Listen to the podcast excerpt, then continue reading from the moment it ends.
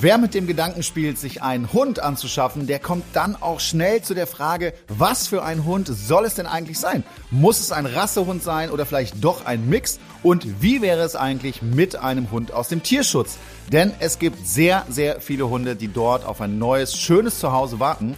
Warum also nicht etwas Gutes tun und genau so einen Hund aus dem Tierheim oder sogar aus dem Auslandstierschutz zu sich nach Hause holen? Darum geht es in unserer heutigen Podcast-Folge Eine gute Tat. Hunde aus dem Tierschutz aufnehmen. Bei mir sind wieder Flo und Carlos. Hallo ihr beiden. Hallo. Ja, André, du kannst uns ja wahrscheinlich aus erster Hand berichten. Du hast ja jetzt einen Hund aus dem Tierschutz mit Kuba. Ähm, was waren das für Erfahrungen für dich? Also du hattest am Anfang hast du erzählt, dass du ziemlich ähm, aufgeregt warst, auch wegen den Kindern und so, dass du es nicht einschätzen konntest bei so einem großen Hund. Ähm, und jetzt ist es ein ganz anderes Bild als vorher, oder? Ja, das definitiv. Aber ich kann ja mal vorne anfangen. Äh, also warum überhaupt Tierschutzhund? Äh, es war nicht geplant. Ich hatte eigentlich einen ganz anderen Plan. Äh, und ich mache das ja seit Jahren, dass ich hin und wieder mal äh, mich als Pflegestelle anbiete und Hunde vorbereite auf ihr neues Zuhause und dann vermittel. Und so war das eigentlich auch beim Kuba geplant. Und seitdem kann man mich jetzt, ich glaube, da gibt es so ein Wort für äh, Pflegestellenversager. Das heißt, ich habe es nicht geschafft. Und äh, ich muss sagen, auch ganz schnell nicht geschafft. Äh, ich glaube, der war keine 24 Stunden da. Meine größte Sorge, da hast du recht, hast du auch schon angesprochen, war, ich habe drei kleine Kinder zu Hause. Kuba ist äh, ein Malinois, also auf jeden Fall Malinois mit drin. Sehr, sehr groß, 40 Kilo und du kennst ihn nicht und weißt nicht, was der schon so erlebt hat. Und das war natürlich erstmal eine große Anspannung. Aber ich glaube, es war die absolut richtige Entscheidung und ich liebe diesen Hund und ähm, merke auch immer wieder, äh, dass es herausfordernd ist, muss man auch ganz klar sagen. Ne? Ähm, einfach, der hat schon eine gewisse Vergangenheit, der hat auch schon viele unschöne Sachen erlebt. Das merkst du immer wieder in bestimmten Situationen. Äh, aber ich glaube, der ist saufroh, jetzt bei mir zu sein und ich bin saufroh, dass er bei mir ist. Wir werden das Thema heute noch vertiefen und haben dazu einen Gast eingeladen, und zwar Sandra Jannik von der Tierschutzorganisation Galgo Hilfe. Von der stammt übrigens auch Kuba. Sie vermittelt Tierschutzhunde aus Spanien an Hundehalter in Deutschland. Und wir sprechen gleich nochmal mit dem Niklas hier aus unserem Produktionsteam. Der hat nämlich vor ein paar Monaten die Lotte bei sich aufgenommen. Die ist auch ein Hund aus dem Tierschutz.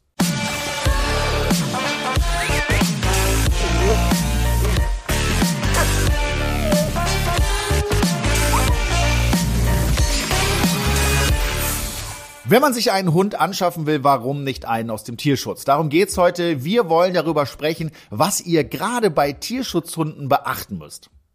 André, welche Erfahrungen hast du privat und auch als Hundetrainer mit Tierschutzhunden gemacht?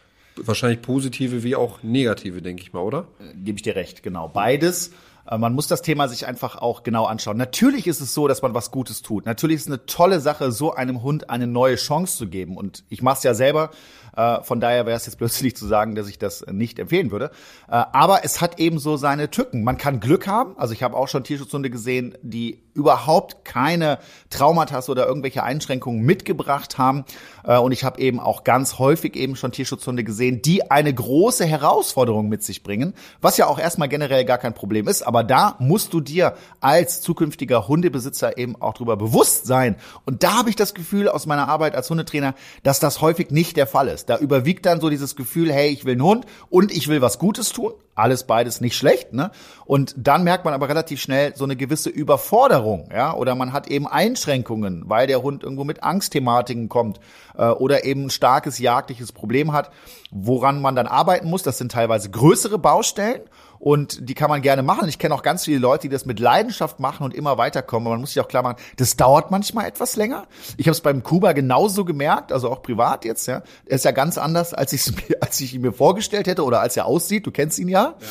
Ähm, und äh, da, der ist halt super sensibel, ne? Und äh, da bringt er mich oft äh, an die Grenze. Ja, ich habe, glaube ich, ein halbes Jahr mit dem gearbeitet, dass er mir problemlos in die Augen schauen kann, dass ich Vertrauen aufbaue. Das hat viel, viel länger gedauert als jetzt zum Beispiel mit einem Welpen. Trotzdem würde ich es nicht missen wollen. Jetzt eine Frage dazu. Würdest du sagen, so bei Tierschutzhunden ähm, sind eher die Problemfälle jüngere Hunde oder ältere, die schon länger vielleicht geprägt sind mit dieser ganzen Situation?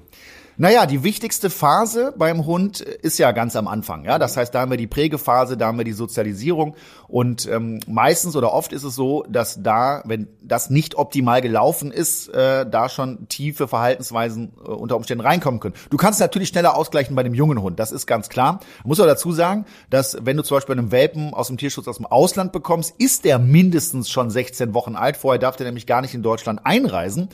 Und in der Zeit ist dann eben schon einiges passiert. Was weiß man eben nicht. Ja, das kann auch total gut gegangen sein. Und oft sind diese Hunde gut sozialisiert, weil sie eben da in, die, in diesen Heimen äh, mit ganz vielen anderen Hunden äh, zusammenkommt. Und wenn das da gut geführt ist, äh, dann hat man sehr soziale Hunde. Die Erfahrung mache ich sehr, sehr häufig. Und eben auch am Ende sehr dankbare Hunde. Jetzt weißt du ja nicht, welche Rasse genau bei ähm, Kuba noch mit drin sind. Gibt es da irgendwie so, eine, so einen Test, den man machen kann, damit ich weiß, was jetzt alles in meinem Mix drin ist, wenn ich mir so einen Tierschutzhund aus dem Ausland hole? Ja klar, das gibt es, so, so ein Gentest, Phänogutachten, da kannst du dann äh, genau rausfinden, welche Rasse zu welchem Anteil äh, da mit drin ist. Da muss man aber ein bisschen aufpassen, da gibt's auch schwarze Schafe, glaube ich, die da ein bisschen Geld mitmachen wollen. Mhm. Also da wirklich offizielle äh, Unternehmen nehmen, die das anbieten. Und dann ist es äh, oftmals auch ganz interessant, was da so alles in deinem Hund drin ist. Und man kann ja auch sagen, dass es schon irgendwo wichtig ist, um zu verstehen, warum der Hund äh, wahrscheinlich so gewisse Eigenschaften hat, oder? Grob ja, Eigenschaften ja. Ich bin ja immer kein Freund, äh, so krass die Rassebrille aufzusetzen. Mhm. Ne? Aber natürlich macht es schon Sinn, mal grob zu schauen. Oft kannst du es ja erkennen, also zumindest ja. so den, die, die, die Hauptrasse, die da vielleicht drin ist. Äh, aber das mal zu machen, ist auf jeden Fall interessant. Aber ob das jetzt so viel verändert am Ende mit dem Umgang dieses Hundes, das äh, sei mal dahingestellt. Und du warst ja jetzt auch schon mal in Rumänien, ich weiß nicht, ob einmal oder öfter. Ähm, wie ergeht es den Tieren dort? Ja, Rumänien, das war schon eine einschlägige Erfahrung für mich. Ich war da in zwei Tierheimen, habe mir die Arbeit von Peter da angeschaut. Die machen übrigens so eine Kastrationsarbeit, also die kastrieren Straßenhunde. Und das finde ich, das muss ich ganz ehrlich sagen, ich bin großer Freund von Tierschutz, aber das finde ich die sinnvollste Art, Tierschutz zu betreiben, weil wenn ich das nicht mache, also wenn ich nicht an die Wurzel des Problems gehe, ähm, dann hört das ja nie auf. Ja, ich habe das da erlebt, dann werden irgendwie 30 äh, Hunde im Transporter nach Deutschland geschickt und äh, 20 Minuten später sind 40 wieder vor der Tür an diesem Tierheim. Ne? Das ist dann so ein Fass ohne Boden. Und ich glaube, da ist es gerade sinnvoll, äh, an der Wurzel zu arbeiten mit Kastrationsarbeiten dagegen vorzugehen und die Straßenhunde zu kastrieren, damit es eben nicht immer weitergeht. Was ich da erlebt habe, war heftig. Wir haben uns einmal ein öffentliches Tierheim angeschaut. Das war somit das krasseste, was ich je erlebt habe in dem Bereich. Das war schrecklich. Äh, ganz viele Hunde in ganz kleinen Verschlägen, die sich teilweise gebissen haben, also weil sie gar nicht zusammenpassen und die haben dann da ein bisschen Blauspray draufgesprüht, den Hund wieder da reingepackt. Äh, erbärmliche Zustände, die sahen teilweise so heftig aus und äh, ich war kurz davor, ich hätte am liebsten alle Türen aufgemacht und hätte die laufen lassen. Ganz, ganz schlimm. Auf der anderen Seite waren wir in dem größten Tierheim der Welt und da war es etwas anders. Auch schlimm natürlich, weil es eben ultra viele Hunde waren. Ich glaube, da waren alleine 800 Welpen zu dem Zeitpunkt, wo wir da waren. Nur Welpen, ja. Äh, ganz, ganz heftig. Aber das war äh, so ein bisschen in deutscher Hand und sehr organisiert. Also da war ich sehr überrascht. Das war sehr sauber, gut organisiert, aber trotzdem natürlich am Ende keine schöne Geschichte, wenn du die ganzen Hunde da äh, in den Käfigen siehst. Das ist nie schön, das ist heftig. Und ähm, alle kannst du nicht retten, das ist das Problem. Und deswegen sage ich nochmal, Tierschutz am besten an der Wurzel anpacken, ja, damit nicht so viele Hunde eben am Ende vermittelt werden müssen. Außerdem war ich ja auch noch auf Lesbos und habe da damals einen Hund gesucht äh, für eine Staffel vom Welpentrainer. Und da waren es natürlich auch krasse Zustände und da habe ich die Gabriele Roth getroffen. Die hat viele Hunde bei sich aufgenommen. Sie hat mich durch ihr privates Tierheim geführt. Da können wir mal kurz reinhören, was sie mir damals dazu erzählt hat. So circa 50 Hunde haben wir hier. 50 Hunde? Ja. Wow, Wahnsinn. Hier haben wir unsere Junghündinnen, mhm. die jetzt so circa ein Jahr, ein bisschen weniger sind. Teilweise sind sie jetzt schon kastriert. Und hier haben wir unsere größeren Junghunde. Wo kriegst du die Hunde denn her? Also, hier sind ja schon also, echt viele Hunde. Es sind alles Welpen gewesen, Aha. die sie uns äh, gebracht haben. Entweder die äh, Touristen oder die Einheimischen. Viele der Hunde vermittelt sie. Wir haben damals auch zwei Hunde mitgenommen, Pitt und Pet und Gabriele. Die wird auf jeden Fall weitermachen und jedem Hund helfen, wenn sie kann. Das hat sie mir erzählt. Also Griechen, die halten dann vielleicht immer einen Hund im Garten. Ja. Also am Haus, aber nicht im Haus. Oder dann halt auf ihren Feldern Ja. angekettet. Ja. Unkastrierte Hündinnen, Oh je, okay. wo halt dann die Ja. freilaufenden Rüden einfach draufhupfen. Ja. und ja, Ja. und dann passiert's halt. Und dann, Ja. oh Gott, oh Gott, was machen wir denn jetzt? Plötzlich haben sie Welpen da Ja. liegen. Wenn die Welpen dann anfangen selber zu fressen, kosten die Geld und dann werden die halt einfach ausgesetzt, egal wo. Ja, da landen die auch schon mal in der Mülltonne. Dann rutscht man da so rein zum Helfen. Ja, man kann nicht anders. Also ich zumindest. Jetzt hast du ja gerade schon so von Zuständen erzählt, die extrem schlimm und belastend auch für dich teilweise waren. Ähm, was war so das schlimmste Leid, was du gesehen hast von Tieren oder von Hunden allgemein? Ich glaube erstmal, da gab es ganz viele Situationen, das kann ich gar nicht so einordnen, aber ich kann mich an eine Situation ganz genau erinnern. Und zwar haben wir uns dann auch die Straßenhunde angeschaut und waren dann auch ähm, teilweise bei jemandem, der so privat da ein paar Straßenhunde aufgenommen hat. Und die waren alle angekettet. Also wirklich eine kurze Kette, hatten so einen kleinen Verschlag. Und ich habe dann so gefragt, so ja, wann, wann, wann geht man denn mit denen spazieren? Wie läuft das denn? Da sagen die, ja, das kennen die gar nicht. Das heißt, diese Hunde gehen nie spazieren. Die sind einfach immer nur an der Kette. Und da habe ich einen Hund gesehen, der, der, es tat mir so unfassbar leid. Und habe ich gefragt, hey, kann ich mir den kurz schnappen und mal ein paar Meter mit dem laufen? Ja, und dann habe ich das gemacht und äh, der Hund, der konnte das überhaupt nicht glauben irgendwie. Also der war da erstmal total überfordert und da sind mir echt die Tränen gekommen. Das muss ich echt sagen, wie dieser Hund dann ähm, das so genossen hat, ein paar Meter und die hatten Platz genug da, ja, ein paar Meter zu laufen und äh, zu schnüffeln vor allen Dingen, was ja ganz wichtig ist für Hunde. Das hat mir schon ein bisschen das Herz zerrissen und ich hatte damals auch angeboten, hey Leute, äh, ich baue euch hier einen Zaun, ich finanziere das Ganze, ne, aber lasst die Hunde laufen. Äh, letztlich ist es nicht dazu gekommen, weil sie es dann doch nicht wollten. Und das ist irgendwie auch so ein bisschen die Kultur in Rumänien. Ähm, die werden da halt so gehalten, aber das fand ich schon schlimm.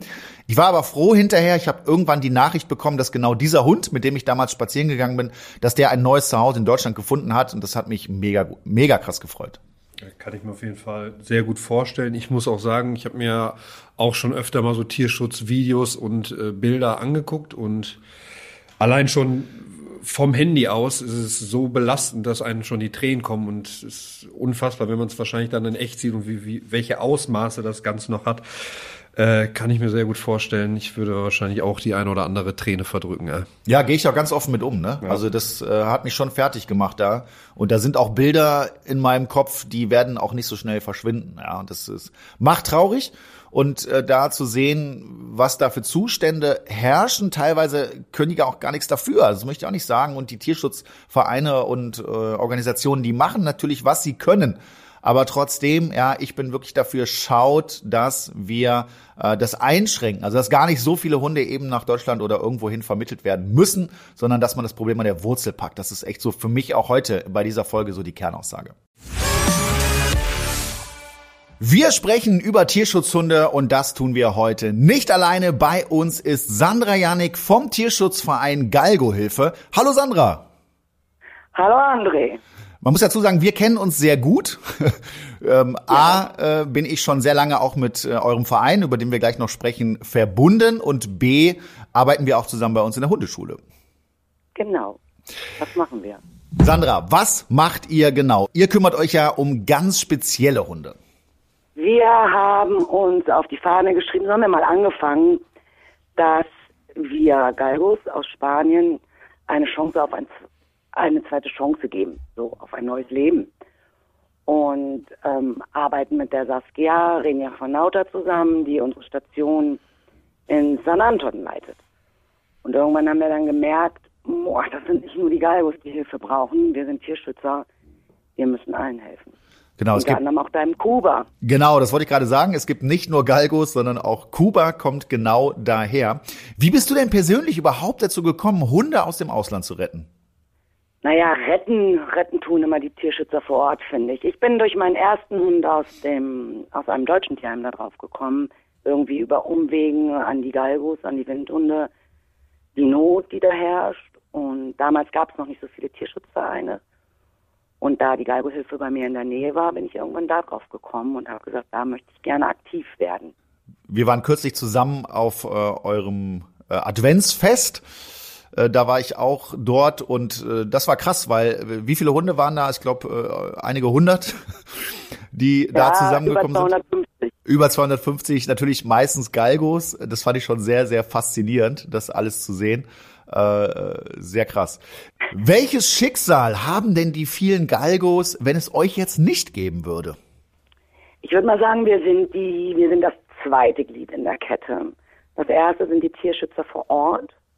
Wenn die nicht in die Gespräche gehen würden mit den Jägern und aufklären würden und die Chance geben würden, den Galgos oder den anderen Hunden, Jagdhunden, egal, ähm, dann würde sich gar nichts ändern. Und wir sind dann im Gespräch mit den Tierschützern vor Ort. Wenn das alles nicht wäre, dann wären wir wieder rückläufig und die Hunde würden ausgesetzt werden, in Brunnen geschmissen werden, aufgehangen, dieses klassische Klavierspiel, was man bei den Galgos hat. Ähm, ja, das wäre dann einfach alles wieder völlig rückläufig und eben durch die Arbeit mit den Tierschützern vor Ort und uns können wir die Hunde davor bewahren. Ja, du hast jetzt gerade angesprochen äh, mit den Jägern. Erklär doch mal so ein bisschen, wofür werden die Galgos da in Spanien verwendet und wann werden sie eben nicht mehr verwendet, sage ich jetzt mal. Mhm, sie werden verwendet für die Hasenhatz. Die müssen die Hasen, die gehen mit den Jägern auf die Jagd. Übrigens das einzige europäische Land, wo das überhaupt noch erlaubt ist, mit Galgos zu jagen und Podenkos. Und das ist das freie Feld. Die Hunde sind an alleine. Und sobald der Hase aufgescheucht wird, werden die Hunde losgelassen und müssen diesen Hasen hetzen. Es geht nicht darum, diesen Hasen zu töten. Es geht einfach nur darum, ähm, den Lauf des Hasen anzunehmen und einen schönen Lauf hinzulegen. Und das muss innerhalb von einer gewissen Zeit sein. Das muss schön aussehen. Das darf nicht zu schnell abgebrochen werden. Das darf nicht zu lange gehen. Denn der, der zu intelligent ist zum Jagen und dem Hasen den Weg abschneidet, der ist raus. Da sagt der Jäger, kann ich nichts mit anfangen. Und wenn er das der sagt, was passiert dann? Dann sagt er, mit dir kann ich nichts anfangen, du gehst in die Tötung. So, und dann kommen diese Hunde zu uns in die Auffangstation. Ja, das ist natürlich überhaupt gar nicht schön. Wie ist denn die Situation in Spanien, in den Tierheimen und vor allen Dingen auch in den Auffangstationen? Voll. Also es vergeht gar kein Tag, wo kein Hund abgegeben wird. Also auch, wie gesagt, wir reden auch von anderen Rassen, von dem Boduchero, dem Podenco, dem spanischen Wasserhund, Mischlinge, Rassehunde sämtlicher Art. Es vergeht, glaube ich, kein Tag, wo kein Hund in der Station abgegeben wird. Und früher war es so, die Jagdsaison beginnt Oktober, endet Februar. Da war es einfach immer die Hauptzeit, wo die Hunde abgegeben werden, wurden. Und das ist jetzt anders. Also du hast jetzt täglich Abgaben aller Hunde und in der Jagdsaison vermehrt einfach. Und das macht natürlich das einfach unfassbar, was da ist. So unsere Auffangstation fast 120, 130 Hunde. Und in der Jagdsaison bist du ganz schnell bei 150, 160 Hunden. Ja, Wahnsinn. Jetzt ist es bei mir ja persönlich so, dass ich äh, Tierschutz total klasse finde, aber eben vor allen Dingen auch intelligenten Tierschutz. Ich habe es in, in vielen Ländern jetzt schon erlebt, ähm, dass versucht wird, Tiere nach Deutschland zu bringen. Das funktioniert dann irgendwie auch, aber dass dann sofort wieder äh, Nachschub kommt. Das erzählst du ja jetzt ja gerade auch. Ähm, arbeitet ihr auch an irgendwelchen Strategien, wie man grundsätzlich dahin kommen kann, dass gar nicht mehr so viele Hunde abgegeben wird? Das wäre ja dann am Ende eine politische Sache, oder? Genau, und da sind wir bei dem Problem. In Spanien gibt ist das Tierschutzgesetz erneuert worden. Also es tut sich was. Interessanterweise sind aber die Galgos, die Podenkos und die Jagdhunde nicht mit eingeschlossen worden. Also die haben keinen Schutz. Und solange sich das nicht ändert, können wir gar nicht, ist das ein Kampf gegen Windmühlenflügel. Die Jagdhunde, Galgos Podenkos, Jagdhunde, sind einfach schutzlos. Das sind Nutztiere.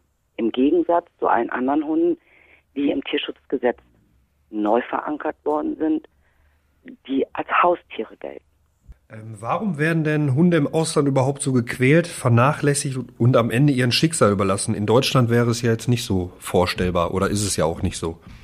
Ja, genau. Das ist einfach die Politik. Das ist einfach der fehlende ähm, Schutz, den die Hunde da haben. Und wir dürfen nicht ähm, vergessen, dass generell ähm, in den, gerade in den ländlichen Gebieten, ähm, dass einfach, ja, die sind nicht so emotional wie wir, die Menschen dort. Dass damit verdienen die ihr Ruhm und ihre Ehre, dass die gut funktionierende Jagdhunde haben. Also so, eher Mittel zum Zweck, ne? Genau, das mhm. ist einfach nur Mittel zum Zweck und zur Ehre. Die sind ja auch, ähm, wie soll ich sagen, dieses Macho-Gehabe. Ne? Ich habe den schnellsten Hund, ich habe den besten Hund, ich habe den Champion. So. Und diese Lobby ist einfach viel zu groß. Um das, da, fließt unfassbar viel Geld. Und solange das vom Gesetz her nicht geändert wird, wird immer weiter produziert, immer weiter produziert. Das Wenn, ist das Problem. Ja. Wenn ich mich jetzt dazu entscheide, ich möchte gerne einen Hund aus dem Ausland haben, wie bringt ihr die Tiere denn nach Deutschland?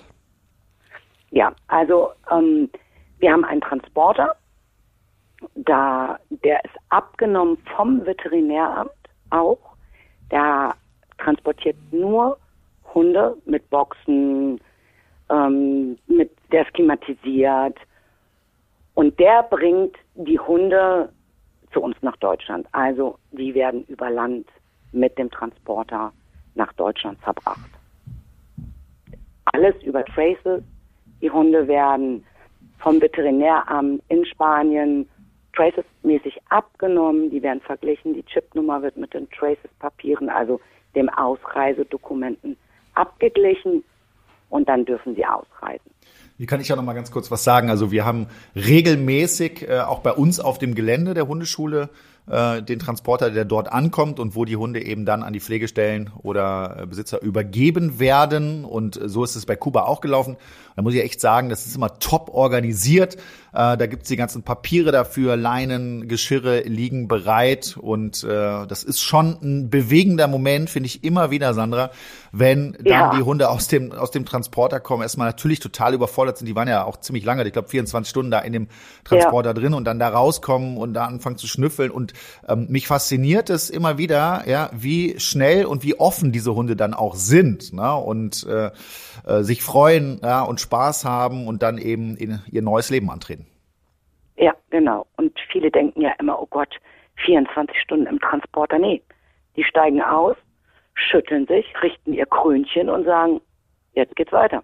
Wie kann ich denn einen Hund von euch oder allgemein aus dem Ausland adoptieren? Muss ich vielleicht irgendetwas vorweisen oder wie nehme ich überhaupt Kontakt zu euch auf?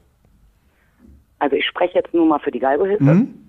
Es ist so, du siehst einen Hund bei uns auf der Homepage und unter jedem Hund gibt es einen Ansprechpartner. Weil wir haben das immer so ein bisschen eingeteilt, für wer für was zuständig ist. Dann schreibst du diesen Ansprechpartner an. Der schickt dir einen Fragebogen, den musst du ausgefüllt zurücksenden. Wenn das dann sagt, wenn wir dann sagen, okay, der könnte passen zu dem Hund, dann lassen wir eine Vorkontrolle machen. Meist machen das Leute aus unserem Verein, aber wir machen das auch schon mal vereinsübergreifend. Und dann wird eine Vorkontrolle gemacht. Wenn wir sagen, das ist alles super, dann machen wir einen Termin zum Kennenlernen. Und wenn dann die Chemie zwischen Hund und Mensch stimmt, dann kann der Hund adoptiert werden gegen eine Schutzgebühr, die bei uns 460 Euro beträgt und einem Schutzvertrag. Ihr wisst ja, dass ihr immer die Möglichkeit bei uns habt, auch Fragen zu stellen über Social Media, auch ganz genau über den Hashtag Welpentrainer. Und auch heute war Flo wieder fleißig und hat uns einige Fragen von euch mal exemplarisch rausgesucht. Da waren noch viel, viel mehr zu dem Thema. Aber Flo, stell uns doch mal die erste Frage. Ja, die erste Frage kommt von der Jule. Sie hat uns geschrieben, unser Buddy ist vier Wochen bei uns und ist knapp fünf Monate alt.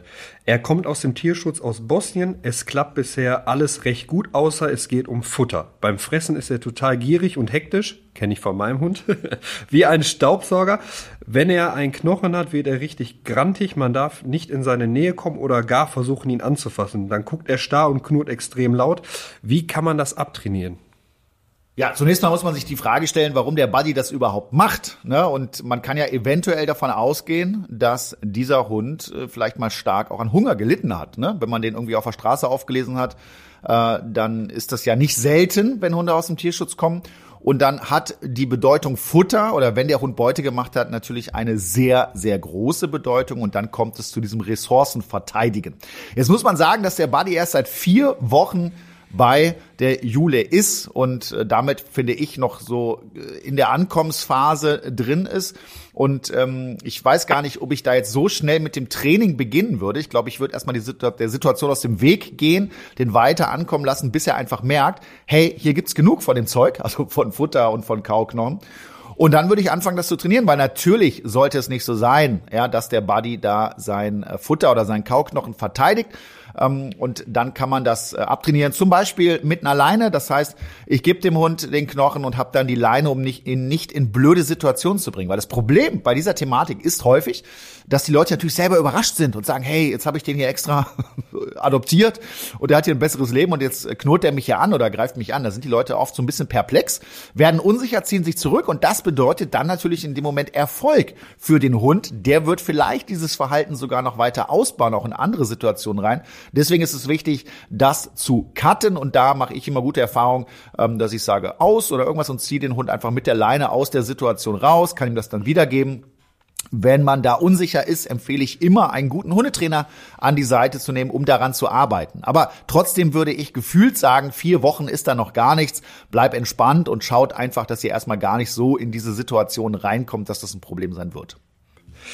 Dann kommen wir zur nächsten Frage von der Sapsi. Sie will wissen, ich habe einen Rüden, der ist fünf Monate alt aus dem Tierschutz. Er ist seit vier Wochen bei mir. Habt ihr Tipps für mich in Sachen Stubenreinheit und auch alleine bleiben? Er macht immer noch überall hin. Okay, da sage ich einfach, das ist das normale Welpen äh, lernen. Äh, nach jedem Schlafen, nach jedem Fressen, nach jedem Spielen raus, Bibi machen lassen, Ruhe bewahren ähm, und immer wieder anbieten, rauszugehen. Ähm, da ist wirklich wichtig, nach jeder Aktion, die stattfindet zu Hause, im Haus, immer wieder raus, immer wieder vor die Tür, kleine Grünfläche, warten, Pipi machen, loben, loben, loben, loben, Pipi-Party feiern. Das ähm, alleine bleiben, da würde ich auch ganz kleinschrittig anfangen, kurz nur den Raum verlassen, da dann weiter die Haustüre aufmachen, sich kurz vor die Haustüre stellen, im Kopf zählen 21, 22, 23, kommentarlos wieder reingehen, ähm, so wie man bei jedem Welpen, Junghund einfach das alleine bleiben aufbaut. Genau, ich würde auch noch was dazu sagen. Also erstmal fünf Monate, 20 Wochen sind die meisten Hunde, wenn sie jetzt vom Züchter kommen, ja schon stubenrein. Äh, ich glaube, das ist bei Tierschutzhunden etwas anders, verzögert sich. Das heißt, ich fange da nochmal von vorne an. Jetzt ist der Hund schon etwas älter, hat schon Erfahrungen gemacht. Was ich häufig beobachte, ist, dass diese äh, jungen Hunde dann draußen total überfordert sind. Eine komplett neue Umgebung, komplett neue Gerüche. Und wenn ich dann äh, einfach äh, nur rausgehe, mich viel bewege, laufe, ist der Hund also komplett reizüberflutet. Meistens kommt da nicht dazu, dass dann eben alle Geschäfte erledigt werden und wenn der Hund dann wieder reinkommt, wo er sich dann vielleicht schon nach vier Wochen sicher fühlt, dann passiert es eben. Das sollte man auch berücksichtigen. Das bedeutet am Anfang noch nicht zu lange Strecken machen, erstmal eine ruhige Stelle suchen ne? und da warte ich dann und laufe dann ein bisschen im Kreis, bis der Hund diese Stelle so ein bisschen akzeptiert und das schneller macht. Äh, das ist das eine und das andere ist genau das, was du sagst, ähm, äh, Sandra. Da muss man eben noch mal von vorne anfangen und dann kriegt man das definitiv auch in den Griff. Alleine alleine bleiben, äh, sollte man auch relativ schnell starten. Nicht zu schnell, ich möchte ja den Hund nicht da überfordern, aber nach vier Wochen ist es definitiv Zeit. Hier auch nochmal der Tipp, fangt nicht direkt mit der Haustür an, sondern sorgt erstmal dafür, dass der Hund innerhalb der Wohnung oder des Hauses nicht hinter euch herläuft. Das kann man zum Beispiel machen ähm, mit einer Begrenzung oder mit der Tür schließen und das ganz kurz, langsam dran gewöhnen, Sekunden bis Minuten, da geht's am Anfang drum und dann lernt der Hund auch alleine zu bleiben. Dann kommen wir zu der letzten Frage. Marcel schreibt, ich habe seit anderthalb Wochen einen vier bis fünf Monate alten Welpen aus dem Tierschutz aus Rumänien. Er ist noch sehr scheu und hat etwas äh, Angst vor Menschen. Habt ihr Tipps, wie ich eine bessere und schnelle Bindung aufbauen kann oder braucht es einfach Zeit? Etwas Vertrauen hat er schon, aber noch nicht genug. Zeit. Zeit. Das größte Wort ist Zeit bei solchen Hunden. Ähm, diese Hunde nie bedrängen körpersprachlich sich den Hunden immer abgewandt nähern. Der Mensch neigt ja immer dazu, oh Gott, bist du süß, sich über den Hund zu beugen und der Hund denkt, oh Gott, oh Gott, oh Gott, mach dieses Teil weg, was mir da gegenübersteht. Das ist bedrohlich für mich. Ähm, da arbeite ich auch unheimlich gern mit der Leine. Leine gibt Sicherheit. Da kann man auch super die Trainingsleine auch im Haus benutzen. Und ähm, ich sag immer den Leuten, die solche Hunde haben, nimmt euch als Mensch zurück. Wendet euch ab, lasst die Hunde kommen. Und für jedes Kommen, für jeden Blick, den belohne ich. Ich muss dem Hund einfach die Sicherheit geben, dass ich nichts von ihm will und dass ich ihn durch dieses Leben einfach führen werde. Und da ist auch wichtig, hinzugehen, wie auch eben André gesagt hat, wir bewegen uns nicht in den großen Räumen und sagen, so, wir gehen jetzt mal in die Stadt, sondern wir fangen mal kleinschrittig an. Bin so, ich ganz bei dir. Ja. Äh, also das ist das, was wir oft erwarten. Ne? Wir haben einen Hund adoptiert, dem ging es vorher schlecht und jetzt wollen wir ihm natürlich auch direkt zeigen, dass wir ihn besonders lieb haben und dass es ihm bei uns gut geht und dann wird der Hund oft bedrängt und dann werden noch Nachbarn, Freunde, Familie irgendwie eingeladen, die den Hund ja auch kennenlernen wollen und das überfordert so ein Hund natürlich noch mal viel mehr als jetzt ein Hund, der diese erste Phase komplett safe und mit allem äh, Eindrücken erlebt hat und das ist oft das Problem. Man braucht Zeit und ich finde deinen Tipp, Sandra, ganz wichtig, dass man den Hund kommen lässt. Der braucht eine Zeit, um sich an die neue Umgebung zu gewöhnen und auch an die Menschen. Und ich mache mich viel interessanter, wenn ich den Hund viel ignoriere, körpersprachlich nicht bedränge und vielleicht einfach mal mit ein bisschen mit guten Gerüchen. Ich habe immer gute Erfahrungen mit, mit Geruch gemacht. Ja, das heißt, ich habe irgendwas, was Spannendes für den Hund, um Zugang zu schaffen, aber ich gehe nicht aktiv auf ihn zu, sondern ich lasse ihn kommen und dann baue ich das langsam auf und stellt euch darauf ein, ihr braucht Zeit. Das muss man einplanen, weil ansonsten kommt es oft vor, dass die Menschen dann dementsprechend auch frustriert sind. Jo. Das waren also eure Fragen zum Thema Tierschutzhunde. Wenn ihr zu einem anderen Thema etwas wissen wollt, postet eure Frage einfach unter dem Hashtag Welpentrainer bei Facebook, Instagram und Co. Vielleicht gibt's die Antwort dann in einer der nächsten Folgen. Ja, das Thema Tierkrankenversicherung ist ja spätestens seit der Erhöhung der Tierarztgebühren ein Riesenthema. Ich merke das immer wieder auch bei meinen Kunden. Und äh, mein Hund, der Kuba, der ist voll krankenversichert. Ich gehe da gar kein Risiko ein, weil es kann sehr, sehr schnell auch mal teuer werden. Ich weiß nicht, wie das bei euch ist, aber mein heutiger Werbepartner Check24 ist ein kostenfreier Tarifvergleich.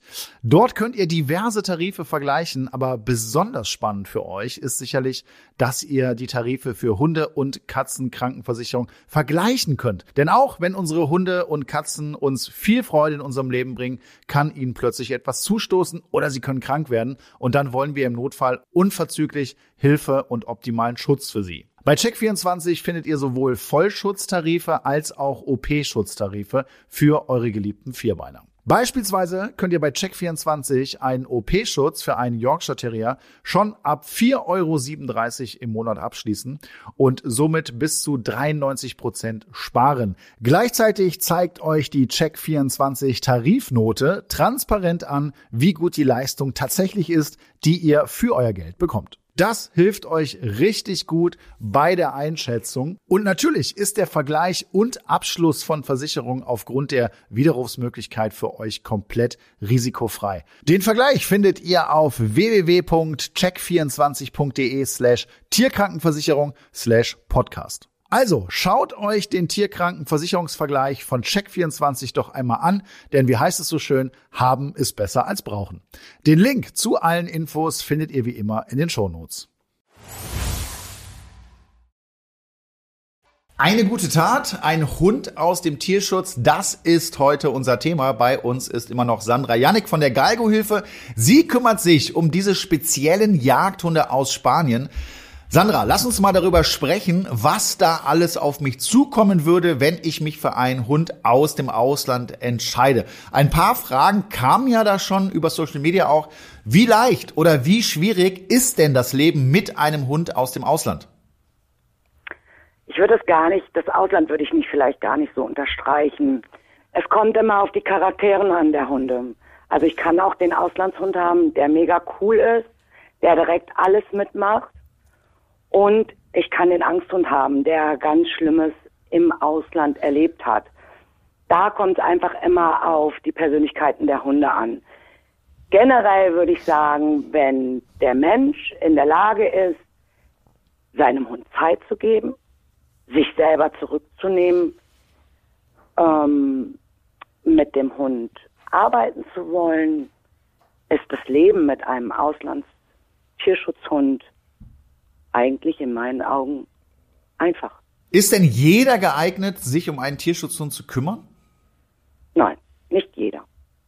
Die Leute, die eine hohe Erwartungshaltung haben und die möchten, dass der Hund sofort funktioniert, und dass sofort alles klappt, der sollte eventuell von einem Tierschutzhund, der sein Köfferchen einfach gepackt hat und mitgebracht hat, ähm, Abstand nehmen.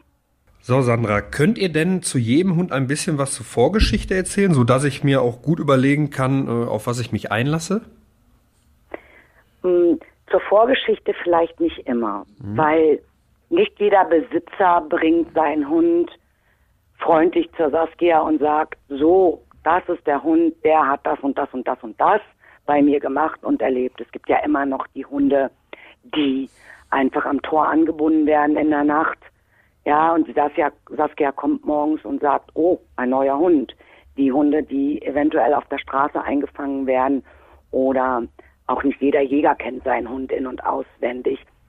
Dennoch ist es so, dass die Saskia eine unfassbare Begabung hat Hunde zu beobachten. Und diese Beschreibung, die dann daraus rauskommt, das ist das, was sie uns an die Hand gibt, wie der Hund sich in der Station entwickelt hat. Ja, das kann ich absolut teilen. Ich habe ja auch dann dementsprechend äh, Unterlagen bekommen, wo Kuba eingeschätzt wurde von der Saskia und das äh, traf total zu. Ne? Also ich war da ja schon ein bisschen skeptisch und habe gesagt, so ja, komm, da sind ja viele Hunde und wie viel Zeit kann die sich da schon nehmen? Aber ich muss sagen, dass das, was da drin stand, äh, auch wirklich genauso war. Kommen wir mal zum Thema Kosten. Wenn ich mich hier für einen äh, Tierschutzhund entscheide, dann hast du ja eben das schon davon gesprochen, dann gibt es eine sogenannte Schutzgebühr.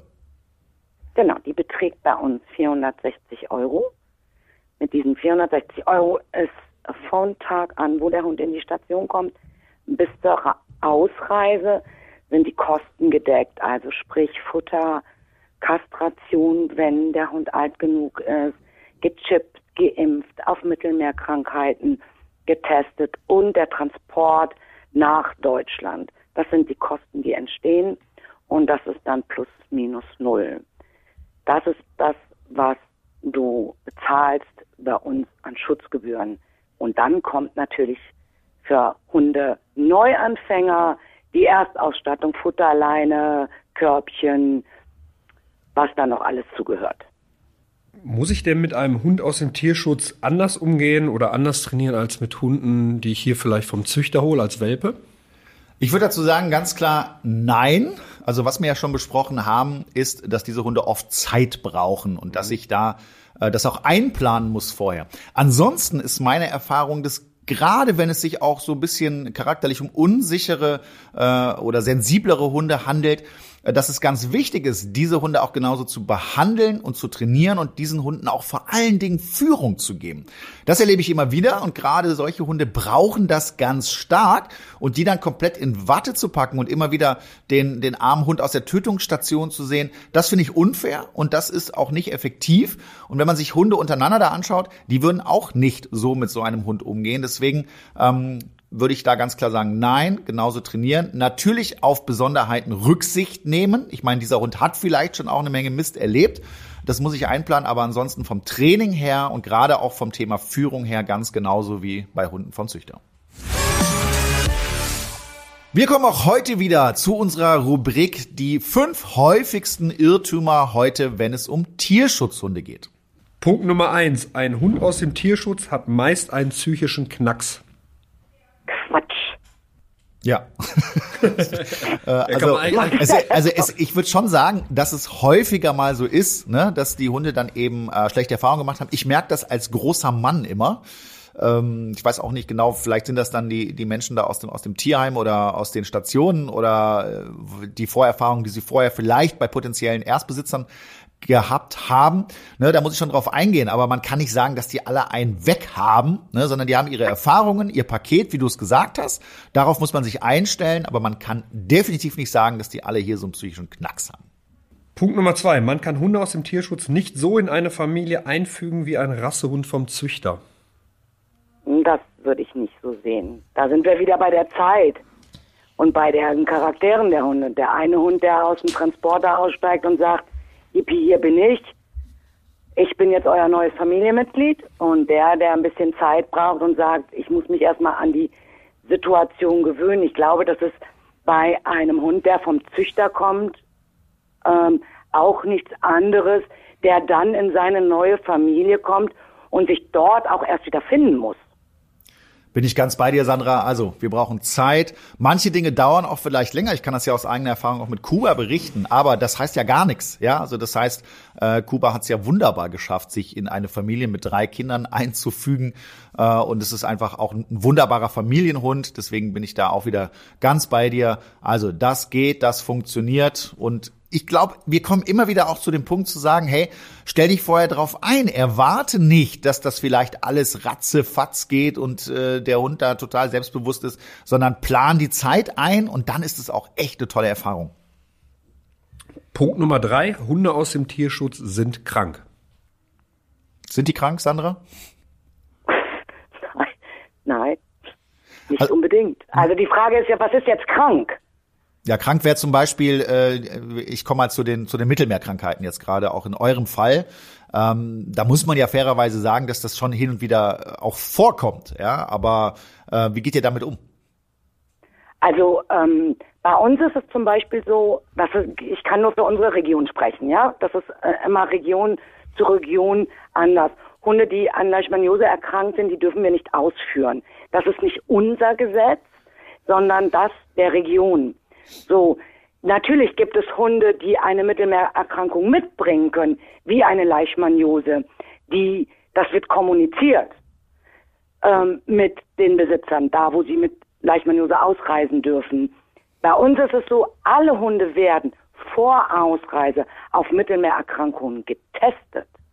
So, sollte es eine Mittelmeererkrankung geben, die mit Antibiotika behandelt werden kann, dann wird damit schon in Spanien begonnen und in Deutschland weiter behandelt ähm, oder Herzwürmer, wie auch immer.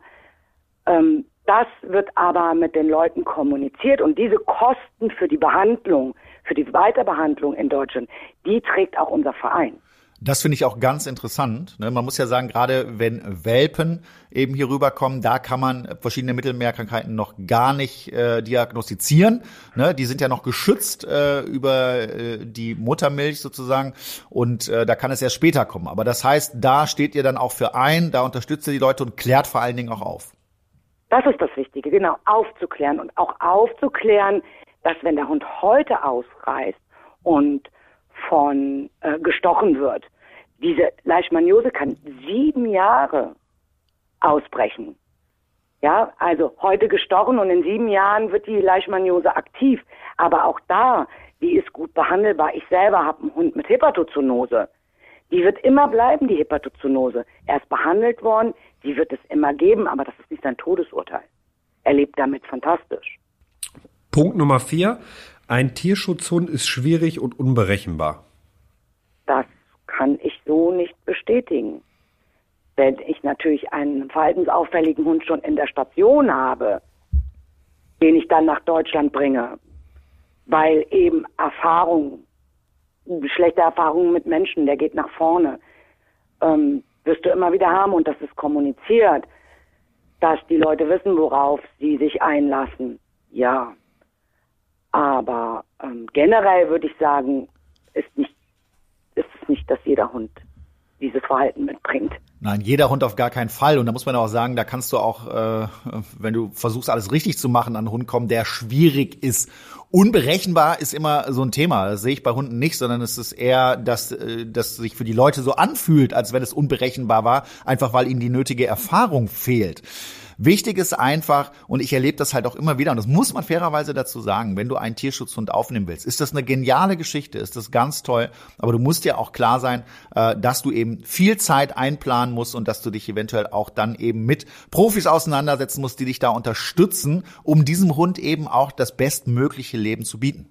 Und dann kommen wir zu dem letzten Punkt. Einen alten Hund kann man nicht mehr trainieren. Ja, das ist ja völliger Blödsinn und ich glaube, das haben wir auch schon in vielen Folgen hier mal beleuchtet. Ein Hund lernt ein Leben lang. Natürlich ist es einfacher mit einem ganz jungen Hund, der vielleicht auch noch nicht so viele Erfahrungen in bestimmten Bereichen gemacht hat, aber man kann definitiv nicht sagen, dass man nicht auch noch einen alten Hund trainieren und vor allen Dingen auch erziehen kann. Endlich steht der Frühling in den Startlöchern, meine Lieblingsjahreszeit. Allerdings heißt das auch, dass die ersten Zecken bereits unterwegs sind. Flo, haben deine Hunde schon welche gehabt? Bisher zum Glück noch nicht. Aber ja. ich bin gespannt, wenn ich die ersten rausziehen muss. Ich hatte schon zwei. Ja? Also nicht ich, sondern Kuba. Aber Zecken können bei einem Stich gefährliche Krankheitserreger auf Hunde übertragen. Das wissen, glaube ich, die meisten. Daher ist entsprechender Schutz sehr, sehr wichtig. Das Seresto-Halsband wehrt und tötet Zecken effektiv ab und zwar in der Regel schon bevor es überhaupt zu einem Stich kommt. Mit einer Wirkdauer von bis zu acht Monaten wird das Halsband jetzt angelegt, ist das leidige Thema Floh- und Zeckenschutz also bis zum Jahresende abgehakt. Und gut ist außerdem, dass das Halsband komplett geruchsneutral ist. Seresto wurde 2023 von Hund, Katze, Maus, dem Haustiermagazin, zur Top-Haustiermarke Deutschlands in der Kategorie Floh- und Zeckenmittel gewählt. Und wo bekommt ihr Seresto? Das Halsband ist in Online-Apotheken und Tierarztpraxen erhältlich. Weitere Infos findet ihr auf www.seresto.de. Hunde aus dem Tierschutz. Auf jeden Fall gebt ihr einer Hundeseele die Chance auf ein zweites und vor allem auf ein besseres Leben. Und bei uns ist jetzt der Niklas hier bei uns aus dem Welpentrainer-Team. Niklas schneidet die Folgen immer schön zusammen. Jetzt bist du hier bei uns selbst, weil du vor kurzem einen Tierschutzhund, und zwar die Lotte, bei dir aufgenommen hast. Erzähl doch mal, wo kommt Lotte genau her und beschreib sie mal für uns. Ja, vielen Dank. Hi. Also die Lotte kommt aus Bulgarien. Sie ist eine schwarz-weiß gemusterte ähm, und jetzt mittlerweile zehn Monate alte äh, Mischlingsdame. Sie ist eine Mischung aus, also geht man davon aus, einem Border Collie und einer Balkanbracke. Ähm, und die ist super. Also tatsächlich kann ich da äh, nichts Negatives über die Lotte sagen. Die kam bei mir an und war im Grunde schon stubenrein. Ja, also da musste ich echt nur ein, zwei Mal nochmal. Wunsch, ja. ja, vielen Dank. und ähm, ja, die ist einfach super dankbar und das spürt man auch richtig. Das zeigt sie in ihrem Verhalten. Sie freut sich über neue Menschen. Wenn jemand Neues reinkommt, den sie nicht kennt, begrüßt sie den fröhlich, aber ist überhaupt nicht aggressiv. Ja. Sie bellt auch nicht. Ich habe sie bisher einmal bellen hören und das auch nur äh, im Traum, als sie geschlafen hat, ein ganz leises. Ähm, und äh, ja, mit ihr zusammen macht es einfach mega viel Spaß. Sie ist super äh, lehrig, ne? Und sie, sie hört auf, was man ihr versucht beizubringen. Im, im Zuge dessen, dass ich die Folgen natürlich auch schneide, habe ich mir die eine oder andere sehr, sehr Erziehungsmaßnahme schon mal abgeschaut. Ja. Ne? Ja. Ähm, und das klappt wunderbar. Also sie ist eine Riesenbereicherung für mein Leben. Ich finde, man merkt auch äh, die Begeisterung, wenn du sprichst. Ja. ja? Also es ist richtig cool. Äh, ist das dein erster Hund? Das ist mein erster Hund, genau. Die kam jetzt vor, ähm, vor drei Monaten zu mir und hat äh, zwei Tage gebraucht, um warm zu werden. Und seitdem ist sie mein Schatten, läuft mir hinterher und ist immer da, wo ich auch bin. Ne? Ja, also ich äh, kann es nur bestätigen. Ich durfte sie ja auch vor zwei oder drei Wochen kennenlernen. Super, super lieber Hund und äh, teilweise auch zurückhaltend, wenn ich da gegen Carlos vergleiche so. Ja, gut, gegen Carlos ist jeder Hund zurückhaltend. ja, das ist wirklich so. Ja. Aber wirklich super, super Hund. Und ähm, warum hast du dich für einen Tierschutzhund entschieden? Ja, ich sehe das irgendwie nicht ein, beim Züchter oder einer Züchterin ein Tier zu kaufen, weil äh, da läuft so viel schief. Ne? Und ich denke mir, in einer Welt, wo, wo Wesen wie, wie diese Hunde auf der Straße leben müssen, ne? und dann haben sie es ja noch gut. Es gibt ja Orte für Tiere, wenn die dann aufgesammelt werden. Sowas gibt's gar nicht. Dann hole ich mir doch lieber einen Hund, der kein Zuhause hat. Ne? Das sehe ich, äh, ganz ehrlich, bei Menschen sehe ich das ähnlich. Also Adoption, finde ich, ist immer eine, ein Thema, wo man sich drüber Gedanken machen kann. Und äh, gerade bei Tieren sollte man da auf gar keinen Fall sowas äh, unterstützen. Und ich meine, du siehst ja selbst, wie, wie dankbar sie dafür ist, ne? Absolut, ne? Das, das, das Tier gibt dir so viel zurück, ne? Und die ganzen Sachen mit, ja, die sind dann krank oder haben irgendwelche Parasiten oder so. Das kann passieren, ja, aber es ist nach wie vor ein Lebewesen, das ein Recht auf ein schönes Leben hat. Und wenn ich dem das bieten kann, dann, dann besorge ich mir diesen Hund auch aus dem Tierschutz.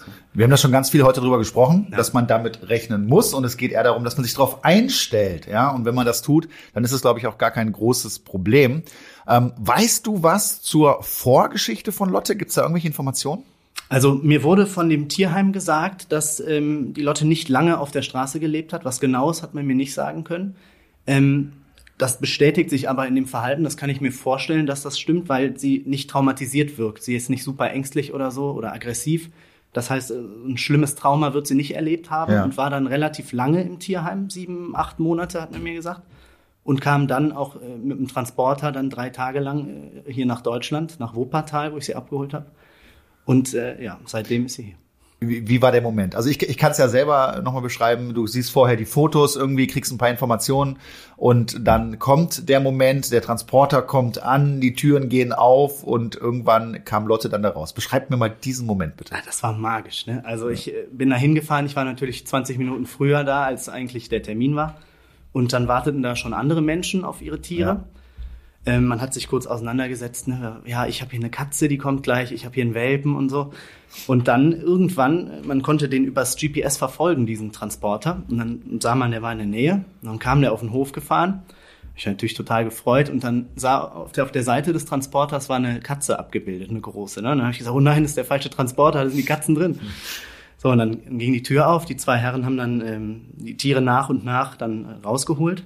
Und ich habe schon so reingelinst, ich habe mich ein bisschen weiter hinten äh, angestellt und dann sah ich schon die Lotte von den Fotos, wie sie da durch den Käfig geguckt hat. Ne? Und dann kam mir schon so, also schon ein kleines Tränchen ins Auge, ja. weil das war so süß, ne? wie sie da hinter den Gitterstäben so richtig, also das Bild habe ich jetzt noch vor Augen. Ne? Ja. Ach, da bin ich auch sofort wieder im Thema. Das war, war bei mir tatsächlich genauso. Mhm. Ne? Also man beschäftigt sich ja vorher damit und dann kommt der Hund und äh, so der erste Moment, ich habe mich da auch mal kurz weggedreht ja, und äh, bin dann in die Hocke gegangen zu meinem Hund. Das war schon so ein sehr bewegender Moment. Ja, und wenn du jetzt weißt, das ist äh, der Start und jetzt geht's los, äh, jetzt startet man das Abenteuer. Äh, wirklich cool. Wie hat Lotte denn reagiert? Jetzt hast du sie dann da äh, mitgenommen sozusagen, als sie bei dir eingezogen ist. Du hast schon gesagt, sie hat zwei Tage gebraucht und dann lief's eigentlich. Also es hört sich bei dir total problemlos an. Da gab es keine großen Themen. Nee, absolut nicht. Also als sie dann, als ich sie abgeholt habe und sie ins Auto äh, bringen wollte in Mainz, da wollte sie nicht mitfahren. Dann musste ich sie heben. Das hat mir in dem Moment auch echt leid getan, weil ich wollte natürlich, dass sie dann einfach reinspringt. Das geht natürlich nicht. Und dann kamen wir zu Hause an, kurz Pipi gemacht vor der Tür und dann ich habe gelesen, dass man den Hund erstmal schnüffeln lassen soll, ne? nicht dann ihm alles zeigen oder so. Deshalb habe ich mich in die Küche gesetzt, habe mir einen Tee gemacht und die Lotte einfach rumlaufen lassen. Sehr gut. Ja. Natürlich vorher geschaut, dass keine gefährlichen Sachen, irgendwelche Kerzen oder so da, ne, ja. da stehen. Und ähm, dann hat sie eine Stunde lang alles abgecheckt, hat da geschnuppert und geschaut, kam immer mal wieder zu mir, hat mich nochmal äh, geschnuppert. Und dann äh, lief das. Und dann war es am nächsten Tag, war sie schon sehr viel selbstsicherer, konnte auch die Treppe hochrennen und ab Tag drei äh, hat die überhaupt keine Anzeichen mehr von Scheu oder von, von sowas gezeigt, war nur neugierig. Also richtig gut gelaufen. Total. Das mit dem Thema Einsteigen in das Auto, das hatte ich mit Kuba auch nicht. Ich glaube, das muss man auch für alle sagen, das ist normal. Äh, die Hunde waren ja sehr, sehr lange in so einem Transporter, dass die dann gerade keinen Bock mehr haben, nochmal in ein Auto einzusteigen, äh, ist vollkommen nachvollziehbar, da kommt man nicht drum herum. Ich musste den auch da reintragen, fand der gar nicht gut, aber so ist es eben. Aber toll zu hören. Vielen Dank, Niklas, dass du deine Erfahrung mit uns geteilt hast. Und Und ich glaube, das macht viel Mut, die jetzt gerade darüber nachdenken, einfach auch so einen Hund zu adoptieren. Also toll gelaufen. Und ich finde auch, wenn man euch hier so sieht, ihr seid ein richtig gutes Team. Vielen lieben Dank. In unserer heutigen Top 5 Rubrik wollen wir euch heute mal fünf Tipps an die Hand geben, Fünf Dinge, die Tierschutzhunden helfen können, hier mit ihrer neuen Umwelt klarzukommen. Und bei uns ist immer noch Sandra Janik von der Tierschutzorganisation Galgo Hilfe. Ich fange mit dem ersten Tipp an und der lautet ein sicheres Zuhause. Ganz wichtig, das ist auf jeden Fall gegeben, weil wer sich für einen Hund entscheidet, äh, der kann dem Vierbeiner zu Hause viel Geborgenheit geben, gerade dann, wenn die Tiere zum Beispiel aus Rumänien kommen oder wo auch immer her und da auf der Straße gelebt haben und da jeden Tag ums Überleben Überleben kämpfen müssen. Das ist natürlich dann hier in Deutschland bei einem sicheren Zuhause nicht mehr der Fall. Der nächste Tipp ist Zeit. Ein geregelter Alltag, das ist ganz wichtig. Die Hunde brauchen Struktur und immer wiederkehrende Rituale. Das kennen sie ja bisher nicht in Rumänien und deshalb super, super wichtig, denen nicht nur seine eigene Zeit zu geben, sondern auch ihre eigene Zeit, um anzukommen. Zeit haben wir ganz viel heute schon thematisiert, auch mit Sandra. Äh, ich glaube, das ist klar. Was ich nochmal hier wichtig finde zu sagen, sind Rituale, Struktur. Ja, das hilft deinem Hund natürlich gerade am Anfang besser und schneller anzukommen, ja, weil er einfach weiß, okay, so läuft das hier und wenn ich dann jeden Tag irgendwas anderes mache oder den Hund überfordere, Sandra, du hast es heute auch schon gesagt, und direkt mal in die Stadt oder um Weihnachtsmarkt oder was auch immer gehe, das ist natürlich nicht gut. Einfach eine klare Tagesstruktur haben, das hilft diesem Hund auf jeden Fall. Wir kommen zum nächsten Tipp. Gute Lerngelegenheiten. Beschäftigt euch mit eurem Hund und trainiert mit ihm regelmäßig und mehrmals am Tag, aber immer nur ganz, ganz kurz. Gebt ihm danach wieder die Möglichkeit zu entspannen und prüft immer auch zunächst, ist mein Hund überhaupt gerade trainingsbereit? Ist er das nicht? Lasse ich ihm einfach wieder Zeit. Der nächste Tipp, lernen im eigenen Tempo guckt euch euren Tierschutzhund gut an und wenn was nicht von Anfang an klappt, nehmt das Tempo raus, zum Beispiel das Trainieren mit Futter. Das kennen sie nicht und müssen sie erstmal lernen, wie man überhaupt ja, die ganzen Kommandos erlernt. War zum Beispiel beim Kuba so, ja. Also der kannte das auf jeden Fall nicht, dass er Futter aus der Hand bekommen hat. Und der war auch sehr skeptisch, das zu nehmen zunächst mal. Ne? Hat das ganz vorsichtig gemacht und irgendwie, glaube ich, auch was, was Schlechtes teilweise erwartet. Mittlerweile ist es nicht mehr so, hat aber natürlich auch seine Zeit gebraucht. Und das muss ich eben aufnehmen. Wenn ich als äh, Neuhundbesitzer bei so einem Hund einfach sage, ich kenne das so, so machen wir das, äh, Hundeschule Sitzplatz aus, muss der Hund jetzt machen? Nein. Ja, hier geht's um Beziehung. Hier geht's darum, wirklich zu schauen, ist mein Hund schon so weit oder noch nicht. Und da sind wir am Ende auch wieder beim Thema Zeit. Und der letzte Tipp für heute. Die Hunde brauchen viel, viel Zeit, um hier mit ihrer neuen Umwelt klarzukommen. Das darf man eben nicht unterschätzen. Und ich glaube, wer es jetzt noch nicht verstanden hat, der wird es auch nicht mehr verstehen. Plant das ein und dann seid ihr glücklich und euer Hund vor allen Dingen auch. Das waren unsere Tipps für heute und ich darf mich an dieser Stelle ganz herzlich bedanken bei dir, Sandra. Das war super interessant. Danke, dass du uns einen Einblick in eure Arbeit gegeben hast und ich glaube, dass äh, viele Leute, die vielleicht auch gerade drüber nachdenken, so einen Hund zu adoptieren, mit diesen Tipps hier super was anfangen konnte. Vielen Dank. Ich danke euch. Ich glaube, heute haben wir unseren Zuhörern einige interessante Fakten und Tipps rund um das Thema Tierschutz und mitgeben können. Äh, die Frage ist jetzt an dich, Flo, wie immer, was nimmst du denn mit? Ja, definitiv Zeit, Zeit, Zeit. Und ich meine, ich als äh, Anfänger mit Hunden brauchte mit dem kleinen Carlos auch sehr viel Zeit. Und ich glaube, bei, bei Tierschutzhunden, vor allem die etwas erlebt haben, dem muss man noch viel, viel mehr Zeit geben und viel behutsamer an die Sachen rangehen und vor allem den Hund auch an sich rankommen lassen und nicht versuchen, den Hund irgendwie mit seiner Liebe zu erdrücken. Ähm, und was ich auch einen sehr, sehr wichtigen Tipp von dir fand oder eine Anregung, diese, diese Wurzel des Problems zu lösen. Also mit der Kastration und sowas, das ist, glaube ich, das Richtige, damit diese Hunde sich nicht ja, in Massen dort weiter vermehren, weil sonst kommt man dem gar nicht hinterher. So viele Tierheime und Tierschutzorganisationen kann man da, glaube ich, gar nicht eröffnen, um denen allen zu helfen. Genau, dann ist es ein Fass ohne Boden. Das ist für mich immer ganz wichtig. Intelligenter Tierschutz. Ich glaube, was man sagen kann, ist, ähm, dass einen Tierschutzhund, egal ob aus dem Tierheim, aus dem Ausland, ähm, zu adaptieren, eine tolle Geschichte ist, wenn man sich darauf einstellt und wenn man auch weiß, was auf einen zukommen kann. Vorher gut beraten lassen und dann kann das Abenteuer losgehen.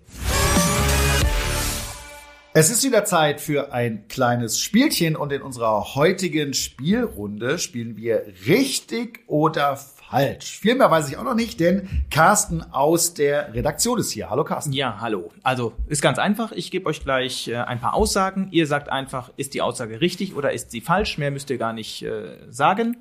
Und ähm, ja, dann gucken wir, wo es am Ende steht. Alles klar. Ich richtig. bin bereit, du auch, Flo? Ja. Dann- Okay, dann fangen wir an mit der ersten Aussage. Und zwar, Hunde können doppelt so gut riechen wie Menschen. Darf ich zuerst, oder? Das ist falsch. Ja, falsch. Stimmt, ist falsch. Hunde können nämlich bis zu 10.000 Mal so gut riechen wie Menschen. Bekommt ihr beide einen Punkt. Hunde haben drei Augenlider. Ich sage einfach mal richtig. Ich sag falsch. Das ist richtig. Punkt Das war so absurd. Okay. Der Nasenabdruck eines Hundes ist einzigartig. Sage ich es richtig. Da würde ich auch sagen, richtig. Stimmt. Bekommt ihr beide einen Punkt. Bei Hunden gibt es mehr Links- als Rechtshänder. Mehr links als rechts? Mehr Links- als Rechtshänder bei Hunden. Falsch. Ich sag auch es falsch. Stimmt, ist falsch. Ich wollte erst sagen, weil es so absurd ist, ist es richtig, aber diesmal nicht. Na, Links- und Rechtshänder sind jeweils zu einem Drittel ausgewogen und ein weiteres Drittel bevorzugt gar keine Pfote. Sagt man eigentlich Händer? Das weiß ich gar nicht. Bei Föter sagen Links- vielleicht. Föter. Okay, die nächste Aussage. Dalmatiner werden ohne Punkte geboren. Ja, ich sag, äh, ist richtig. Wäre jetzt nur schlauer zu sagen, ist richtig, ja. Okay, kriegt ihr beide einen Punkt. Ist richtig. Jawohl. Ich habe gerade überlegt, ich habe tatsächlich noch nie einen Dalmatiner-Welpen gesehen. Also wahrscheinlich mal irgendwo auf Bildern, aber jetzt noch nie so live, dass ich irgendwie sagen könnte, haben die Punkte oder nicht. Ja, wenn die vermittelt werden oder wenn du die irgendwo draußen siehst, dann haben die ja schon Punkte. Ja, ja, deshalb, ja. Noch nie einen Welpe gesehen. Nächste Aussage. Wenn man im US-Bundesstaat South Carolina einen Hund schlägt, wird man härter bestraft, als würde man seine Frau schlagen. Da traue ich denen zu, ich sage Ja, richtig. ja würde ich auch sagen. ist die Amis, ja. So traurig das ist, ist es richtig. Jawohl. Punkt für jeden. Und die beliebtesten Hundenamen 2022 sind Emma und Bruno. Emma, 100 Prozent. Emma würde ich auch sofort so sehen. Bruno, Bruno kenne ich keinen einzigen Hund. Die Aussage ist aber komplett. Also entweder ist sie komplett richtig oder komplett falsch. Falsch. Du führst immer noch mit einem Punkt, ne? Deswegen muss ich es jetzt riskieren. Ich bin mir da nicht sicher. Gefühl sagt auch was anderes, aber ich sag trotzdem, ist richtig. Flo hat recht, es ist falsch. Die beliebtesten Namen sind Luna und Balu. Punkt für Flo. Das kann ich auch, das kann ich auch bestätigen. Das kann ich auch, ja. So, letzte Aussage. Der größte je gemessene Hund der Welt war Dogge Zeus mit 1,21 Meter. Das ist richtig. Ich kenne den sogar, habe ich schon mal gesehen, ja. Stimmt. Ich weiß nur nicht, ob er so groß ist, aber. Nee, ist falsch. Also okay. Zeus ist richtig, aber die Größe stimmt nicht. Ja, Es war klasse. 1,12 Meter. Ihr bekommt dann beide keinen Punkt. Genau, kein Punkt, ja. Ja, aber Zeus stimmt. Darauf habe ich mich Den, ja, den, den kann ich euch bei ja- oder so kam ja- der, glaube ich, mal. ist ja auch eine böse, also fies gestellte Frage, sag ich jetzt mal, ne? Muss man schon sagen. Ja, oder? extra, extra für euch so ausgesucht. Also kein Punkt für euch beide, aber der Flo hat das Spiel gewonnen. Ähm, es steht jetzt 32, 27 für mich. Deswegen, 32, 27. bin ich da relativ tief Entsprechung. Und das war es auch schon wieder für heute mit dem Welpentrainer Podcast. Es geht weiter in 14 Tagen, wie immer. Mit meinen Gästen werde ich auch dann natürlich wieder die wichtigsten Themen rund um euren Hund besprechen und euch Tipps aus erster Hand geben. Ich freue mich, wenn ihr auch beim nächsten Mal wieder einschaltet. Flo und Carlos sind dann natürlich auch wieder mit dabei. Macht's gut. Tschüss.